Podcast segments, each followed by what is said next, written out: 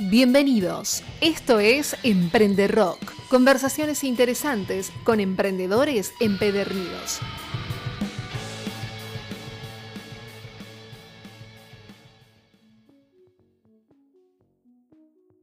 Ella fundó hace 5 años lo que al día de hoy es una empresa que está presente a nivel nacional, supliendo nada más ni nada menos que una solución de suma importancia en los tiempos que vivimos. Hablamos de Conet, una EdTech de triple impacto que brinda soluciones tecnológicas integrales para el ecosistema educativo. Ella es Gisela Aiello, su CEO. Bienvenida Gisela, ¿cómo estás? Hola, buenas tardes, muchas gracias por la invitación, un placer estar acá. un placer para, para mí poder charlar con vos. Bueno, Gisela, contame, antes de Conet, ¿venías ya en el rubro? ¿Qué hacías antes de, meterte en este mundo? Nada que ver. Nada. Para nada, me recibí de licenciada en Administración de Empresas, con lo cual, gracias, eh, digamos, al título es bastante amplio y te permite enfocarte para distintas áreas. Me gustaba mucho lo que era recursos humanos, pero de repente dio un salto la vida y bueno, se me puso eh, lo que es la tecnología y esto comienza a raíz de que eh, tenía mucho vínculo con una institución educativa a la cual yo iba, mi papá formaba parte y me comentaba algunas problemáticas que surgían en relación a la familia, los padres separados, los chicos cada vez con más libertades y, bueno, menos restricciones, entonces, por ejemplo, la facilitación de la firma, eh, o que los padres no se enteraban de las comunicaciones. Entonces dije, no puede ser que no haya, yo que uso la compu para todo y que todo lo sistematizo y bueno, eh, digo, no puede ser que no haya una interacción porque claro, para cada problema o iban al colegio o llamaban por teléfono, con lo cual también es una pérdida de tiempo para eh, preceptores, directivos y dije, tiene que haber un sistema. Así que me puse a investigar y en función de eso me conecto con Mariano, que es mi actual socio, Mariano Rodríguez, él se trabaja en una institución educativa, él es docente licenciado en Ciencias de la Educación, con lo cual tenía la formación pedagógica, que era lo que a mí me faltaba. Yo tenía la pata comercial, la venta, me gustaba mucho eso. y la faltaba la, otra pata del, del claro. Entonces, eh, bueno, ahí Mariano me dice, pero además hay un sistema que a su vez lo que puedes hacer es mandar la tarea. Es decir, que si el nene falta, no hace falta que entre los padres se comuniquen y le pida, ¿viste? ¿Te acordás? En su momento me acuerdo yo tenía que ir a buscar las hojas, fotocopiarlas, llevarlas a mi casa, pasarlas. Sí, sí. Ahora es más simple. Y le digo, no te puedo creer. Así que, y ahí entré y me enloquecí en ese mundo y dije, me gusta, quiero esto. De algo simple que vos tenías, en, o sea, suplir una, una necesidad un poquito más básica lograste algo más integral, básicamente. Exacto. Descubrí todo un mundo que pensaba que no existía. En realidad mi objetivo era meramente comunicacional y me di cuenta que era algo más pedagógico también. Claro. Eh, con respecto a la inversión inicial, eh, ahorros propios, Free and Family, inversión externa, por qué lado, eh, sin ahondar en detalles de cuánto precisamente, pero sí por qué lado vino esa inversión inicial que tuvieron que afrontar para darle... Bueno, fue inicial, digamos, la inversión inicial fue propia y de familia. ¿Por qué? Y es algo con lo que lucho siempre eh, en las distintas asociaciones a las cuales pertenezco. Es como con el primer trabajo. Vos vas y, bueno, qué experiencia tenés? Y no tengo experiencia. Bueno, lo mismo con el financiamiento. Muchas veces te decían, bueno, ¿y qué, documentación tenés para traerme? Nada, o sea, recién tengo una idea. Claro, claro, claro, tal igual. Era, mucha burocracia en, en cuanto eh, que solamente era una idea, no tenía nada. Entonces, bueno, lucho mucho por eso, que hay un montón de emprendedores con buenas ideas eh, que realmente son muy potables y que decir, obviamente que es difícil, pero no voy a prestar yo dinero a la gente porque sí, ¿no? No, obviamente, pero para tener la validación se piden cosas que, no están al alcance hoy por hoy y es como que no dan los números ahí para, para cerrar eso. Eh, CONED, ¿qué significa CONED? Conexión educativa. Ustedes abarcan desde lo que es primaria a universidades e instituciones, ¿puede ser últimamente? Mira, en realidad al principio iniciamos con lo que es eh, colegios de nivel inicial a secundario. Luego se empezó a abrir un poco eh, la demanda en lo que es institutos terciarios. ¿Por qué sucede esto? Porque no tenían ni los secundarios ni los terciarios eh, gente o un equipo que esté formado en el área, ni tenían la posibilidad económica de tener a alguien ocho horas en un área eh, sin sentido, entonces tercerizaban el servicio. Luego se empezó a abrir universidades en lo que es las auditorías. o ideas innovadoras que el equipo no tenía por estar en la vorágine del día a día solucionando problemas. Así que abarcamos eso y eh, el año pasado se dio por casualidad de la vida también, eh, nosotros tenemos una plataforma demo que es conedvirtual.com barra plataforma donde mostramos eh, a los clientes potenciales de qué se trata. Un par de docentes conocidos me empezaron a decir si le alquilaba las aulas. Así que ahora hacemos alquiler de aulas también por un mes, por una semana o por dos horas. A docentes particulares, eh, ya sea de idiomas o de alguna materia en particular, o profesionales independientes, por ejemplo, tenemos un arquitecto que da una capacitación sobre una herramienta y aprovecha la plataforma. Buenísimo. Buenísimo. Oh, ¿Cómo surge, no?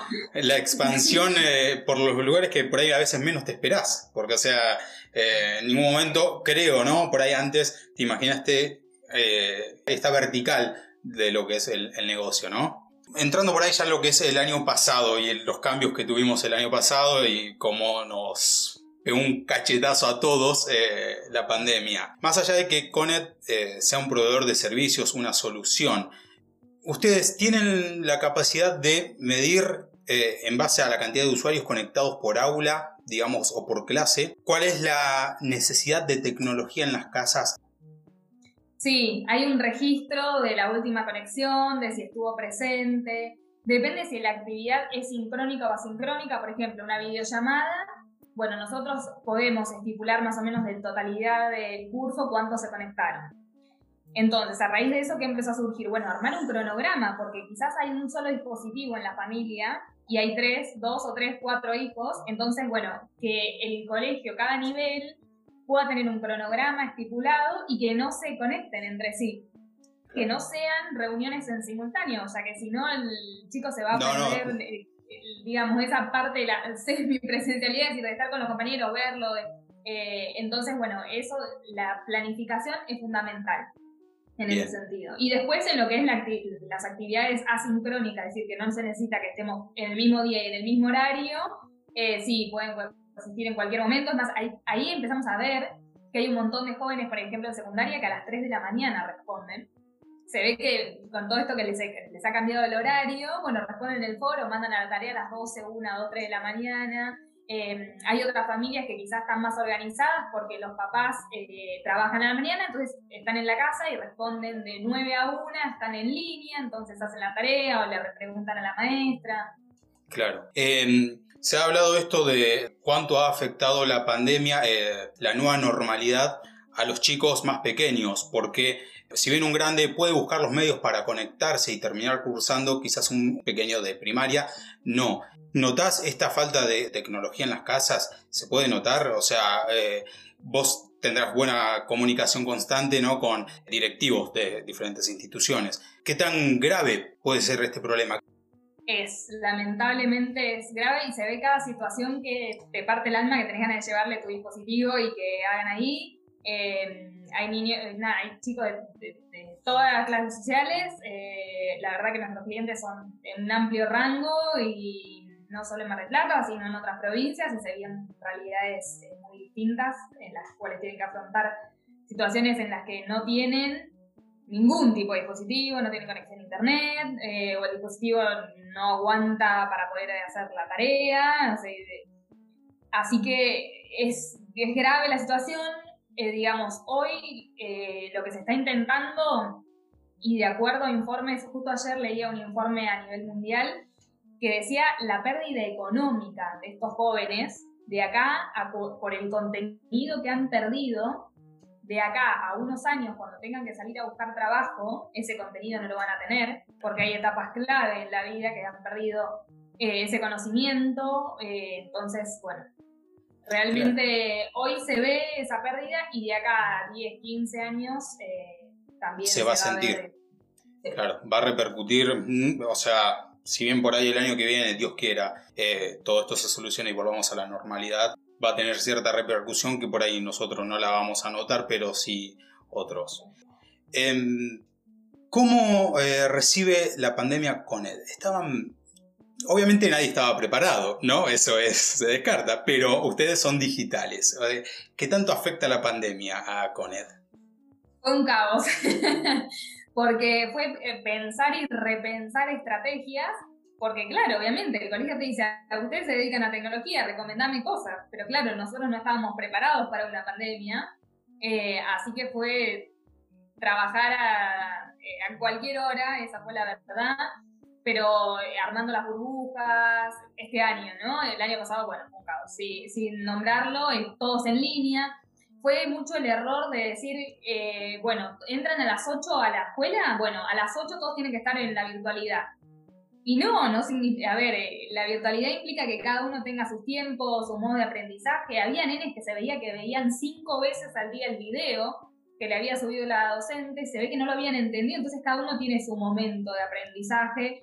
Eh, su eureka, entonces no, no para todos va a ser, yo me acuerdo me costaba muchísimo a las 7.45 de la mañana prestar atención, no era lo mismo a las 11 que a las 3 de la tarde, lo mismo en la virtualidad, eh, así que bueno, nosotros nos agarró con bastante trabajo por suerte, con bastantes eh, inquietudes. Y también lo que nos gustó fue que nos desafiaron a más, es decir, bueno, ahora ya está, sabemos estas herramientas, bueno, queremos aprender más, es decir, generar contenido, había mucho en la web, pero también muchos docentes que se pusieron detrás de la cámara y empezaron a crear su propio contenido y compraban micrófono y compraban esto dentro de las posibilidades que existían, ¿no? Eh, e hicieron de la virtualidad un mundo increíble.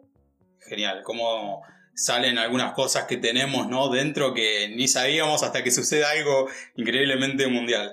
Eh, entonces, digamos, las instituciones estuvieron bastante complicadas para subirse a la nueva realidad y los hicieron correr a ustedes, porque de estar en una, digamos, zona de confort, por así decirlo, o sea, trabajando tranquilos, a tener que empezar a implementar los sistemas en cada institución. ¿Se sumaron muchas instituciones para CONED? Sí, por suerte, sí que llevó tiempo, porque nosotros las capacitaciones las hacemos de manera presencial, con grupos de no más de 10, donde hay uno o dos capacitadores, eh, porque no todos tienen el mismo nivel de aprendizaje, entonces a uno le lleva más tiempo que otro. Siempre cuento la misma anécdota al principio, hace cinco años atrás. Eh, un docente nos, nos control C y control V, copiar y pegar, no lo podía creer, no lo sabía. Así que imagínate, digamos, que desde esas anécdotas hasta el que ya la tiene reclara, eh, pero bueno, falta igual todavía, falta mucha capacitación. Los docentes hicieron maravillas dentro de las posibilidades que tenían, eh, pero falta desde nivel público y privado bajar un plan de capacitación, una guía de mentoreo, que se sientan escuchados. Eh, y el colegio necesita eso, es decir, busca en nosotros alguien a quien llamar y decir, tengo este problema, por más mínimo que sea, y eso es lo que nosotros brindamos, es decir, el estar atrás ante cualquier duda, consulta, dentro de las posibilidades, siempre responder dentro de la, menos de las 24 horas y resolvérselo. Claro. Volviendo a esto de que me decís que, que falta eh, cierta educación en esta área, vos eh, has estado, he visto, ¿no? Por redes, eh, has estado en congresos, seminarios afuera, Perú, México, todo de EdTech. ¿Cómo ves Argentina comparado con la región, estamos muy atrás, un paso adelante, igual en materia de educación ¿no? y tecnología. Mira, en realidad no estamos tan mal como yo pensaba. Cuando me fui dije, bueno, me voy a, otro mundo y no, la verdad es que sí, se proponen en los congresos, llaman a expositores internacionales eh, que están realmente jugando en otra categoría, pero siento que en cuanto a infraestructura, es decir, equipar a los colegios con internet, con computadoras, capacitar a los docentes, todo eso todavía le falta. También hay países que están un poco más adelantados que otros, eh, pero realmente a todo el mercado latinoamericano le, le falta y en universidades sí están mucho más avanzados y adelantados, por ejemplo lo que es México, han tenido bastante ayuda lo que es a nivel estatal, y las universidades privadas invierten mucho en lo que es eh, este tipo de congresos y abierto a toda la comunidad eh, con el fin de alcanzar y poder fomentar el uso de las nuevas tecnologías en la educación. Qué increíble, ¿no? Porque si no me equivoco, creo que fue, corregime vos, por ahí lo sabes mejor, 2017-2018 que Argentina fue el primer país en eh, aplicar programación y robótica en la educación obligatoria. Hoy nos quedamos comparado con la región. Eh, ¿Qué es eso? Un impulso, digamos, de, de Argentina de decir, implementemos esto, pero después nos contraemos, o sea... Y después queda, y queda solo en la idea. Yo no, hoy no sabría decirte si qué porcentaje eh, de las instituciones educativas se está aplicando. Sé que en varias sí se aplica la, la robótica, pero no muchas. Esa es la verdad, lo que es nivel nacional, municipal y provincial, realmente nos está dando, más, bueno, mucho menos ahora con la pandemia, es muy difícil, los programas de formación, eh, realmente se está, está haciendo bastante complicado porque los kits de robótica y todo eh, llevan dinero, hay que quizás se reparten entre varias instituciones educativas y no llegan, eh, o no hay personal capacitado para eso. Es decir, si vos lanzás el programa, mínimamente uno o dos años antes tenés que estar capacitando al personal para hacerlo. Claro, claro. Ok. Bueno, eh, ¿qué destacás de Coned? ¿Cuál es dirías su factor diferencial con respecto a las otras ofertas de plataformas similares? Mira, justo eh, yo siempre digo, la verdad es que no detecto qué, ventaja y todo el mundo me dice lo mismo que lo pregunto, nosotros preguntamos en encuestas eh, anuales y es la capacidad de atención y el soporte postventa, por así decirlo. Eh, que uno no es que vende, listo, ya está, eh, te quedaste tranquilo, ya tenés la plataforma y ahora es difícil de, que me cambies por otra porque, eh, digamos, llevar a toda la institución a un nuevo programa, comentarle las familias y todo, no me vas a cambiar, ya está, me quedo tranquila. No, al contrario, es toda la semana, cada dos semanas, una vez al mes, llamar, preguntar si está todo bien, recomendar nuevas herramientas. es, es, ese servicio de calidad educativa postventa. Estar ahí presente siempre no olvidarse. Eh, contame, las soluciones que ustedes brindan son a medida, tienen planes, alguno dice quiero un módulo más, quiero un módulo menos, eh, ¿cómo es eso? ¿Se adapta? Exacto, nos adaptamos. La primera reunión generalmente es, bueno, consultar cuántos alumnos tiene, cuántas aulas van a hacer, si es solamente para un nivel, para el otro. Tenemos, digamos, como un plan base que es eh, común a todas las instituciones. Nosotros siempre decimos lo ideal es que lo aproveche toda la institución pero bueno, algunos empiezan por etapas, así que sí, nos amoldamos, digamos, a lo que cada institución necesite y en función de eso le armamos una propuesta eh, que sea por etapas, eh, escalonada o directamente se cumple, toda la institución debe utilizarla. Eh, eso siempre lo hablamos con directivos, dueños, representantes legales. es algo, algo que se toma en conjunto, decisiones en conjunto. Perfecto, qué bueno. Bueno, em, ¿Qué tan amplia es la oferta de este tipo de servicios hoy? Están ustedes y hay otras empresas que se han volcado esto este último año viendo la oportunidad, ¿no? Eh, que se hayan volcado a partir de la pandemia no conozco, eh, te voy a ser sincera, pero sí hay una competencia importante, quienes brindan el mismo servicio que nosotros, acá en lo que es Ciudad de Mar del Plata, hay una competencia directa, en Buenos Aires hay dos muy grandes que tengo que decirlo, es decir, es la realidad que me toca, están con 15 o 20 años de experiencia en el sector eh, y trabajan muy bien. Y han, han surgido eh, otras plataformas también con pocos años de experiencia, así como yo, eh, que también tienen otras propuestas y sea así, la verdad es que, digamos, hay mucho mercado. Hoy en día solamente lo que es instituciones educativas privadas en Argentina hay cerca de 17.000, con lo cual el mercado es bastante amplio, pero bueno, sí, hay que tener en cuenta ahí que la competencia, hay competencia y puede estar creciendo, con lo cual eh, hay que estar alerta y bueno, acaparar el mercado lo más tanto posible. Tal cual. Eh, igual en este tiempo es como que esto se ha incrementado para todos, ¿no? Es decir, hoy por hoy las instituciones están obligadas a contratar este tipo de servicio. O sea, 2019 no, 2019 eh, había instituciones que sumaban y brindaban un canal más para, como vos decías al principio, para los padres, eh, pasar tareas, pero ahora estamos todos obligados, eh, todos, es una manera de decir, las, instituciones están obligadas ¿no? a tener que subirse a esta realidad. Em, contame, ¿tenés, ¿tienen planes a futuro para CONED? hay nuevas proyecciones o trabajan en lo que es el presente y terminar de, enfocarse eh, en la realidad actual? No, cuesta mucho, pero es decir, el día a día te lleva y lleva tiempo y dar de alta y capacitación y una cosa que la otra.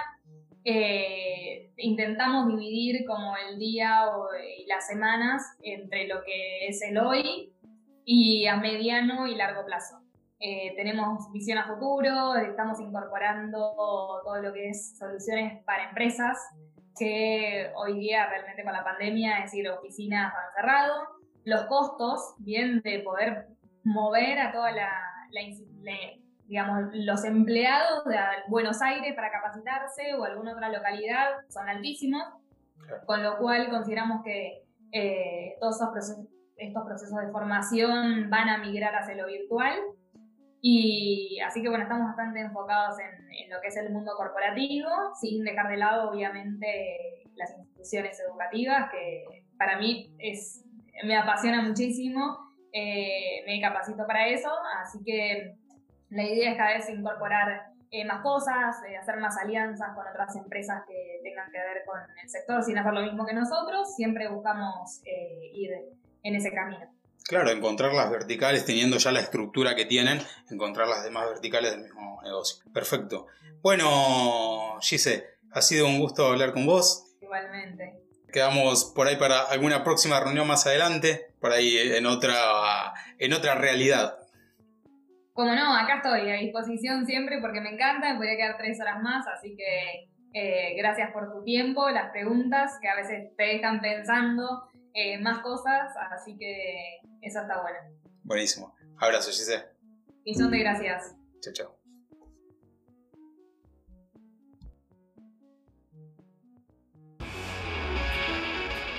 Si te gustó este episodio, te invito a que te suscribas para no perderte los siguientes.